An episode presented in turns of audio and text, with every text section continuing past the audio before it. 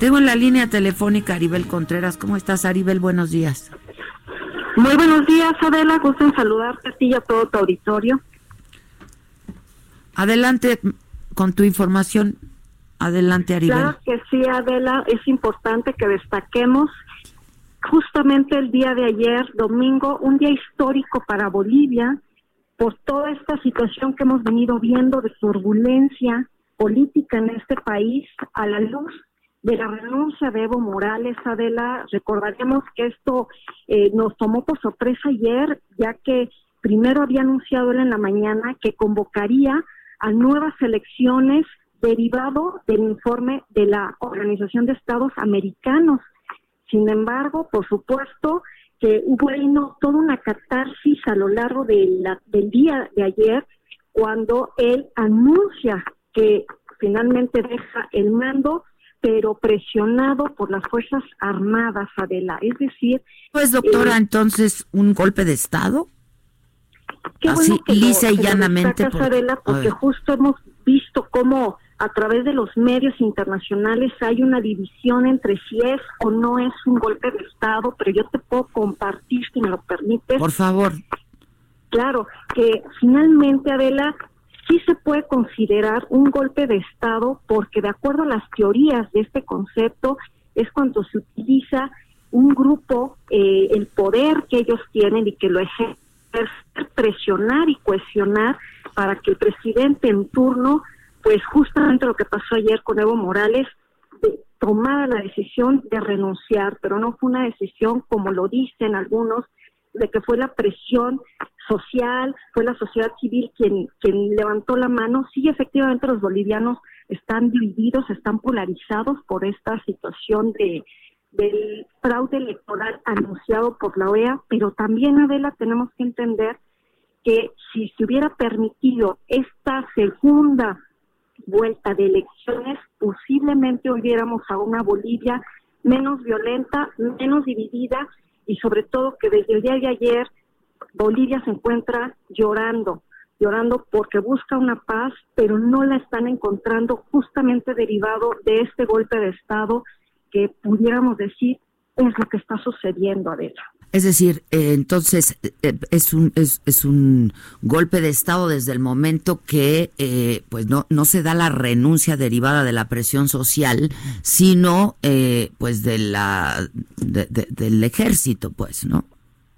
Muy atinada tu observación, es correcta, Vela, y además yo quisiera compartirte que yo lo visualizo esto como una segunda nueva guerra, segunda guerra fría que hemos venido viendo entre Rusia y Estados Unidos, que no se confrontan de manera frontal, sino que su confrontación es a través de terceros países.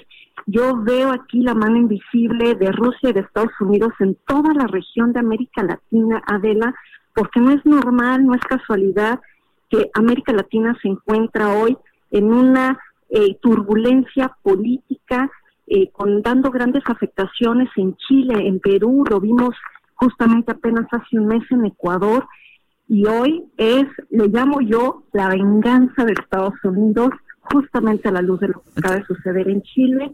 Hoy yo veo una mano invisible del gobierno de Estados Unidos apoyando a las Fuerzas Armadas bolivianas para que se diera lo que vimos el día de ayer. Doctora, finalmente te pregunto entonces, eh, estamos conversando con la doctora Aribel eh, Contreras, ella es coordinadora de la licenciatura en negocios globales de la Universidad Iberoamericana. La postura y la posición que fijó hoy eh, el Ejecutivo a través del canciller Marcelo Ebrard, ¿te parece la que eh, va de acuerdo con la historia de nuestro país en, en, en, diplomacia, pues. Es correcto, Vela, la política exterior de México se ha venido caracterizando, sí por la no intervención, sí a favor de la democracia, pero también a favor de otorgar asilo político quien el gobierno en turno considera que así debe de ser. Es importante que destaquemos que este asilo se daría al exmandatario Evo Morales, pero no en territorio mexicano, es decir, eh, se, se abrieron las puertas de la Embajada de México allá en Bolivia para que se pudiera él ir a refugiar a, territorio nacional hasta donde sabemos dicho país. que hasta donde sabemos no ha respondido Evo Morales a, ello no sabemos que hay eh, 20 personalidades sí tanto del poder ejecutivo como legislativo de Bolivia ya en la embajada de México allá pero eh, según dijo el, el canciller no ha habido respuesta de Evo Morales todavía a esta invitación de asilo político este ofrecimiento. Pues, correcto. Y sabes qué, Adela, lo más sorprendente es que al día de hoy no sabemos si Evo siga adentro del territorio de Bolivia, si logró huir, eh, si logró salir vía aérea. Se rumoró mucho que había tomado el avión presidencial, pero que varios países le bloquearon el tránsito aéreo. Al día de hoy, a estas horas, todavía no sabemos más sobre él.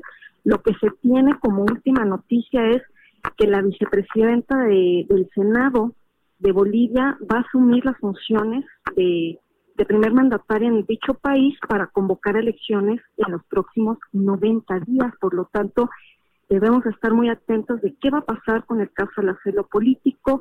Más allá de dividirnos como México, yo creo que es momento de sumar esfuerzos, de tender puentes, porque fraccionándonos no vamos a llegar a nada. Más allá de las diferencias políticas o de colores distintos aquí en México, yo creo que es importante que construyamos por el bien de nuestro país y por el bien de la región de América Latina, Adela. Vamos a estar muy atentos, doctora. Muchísimas gracias y buenos días. gracias. Muy buen día.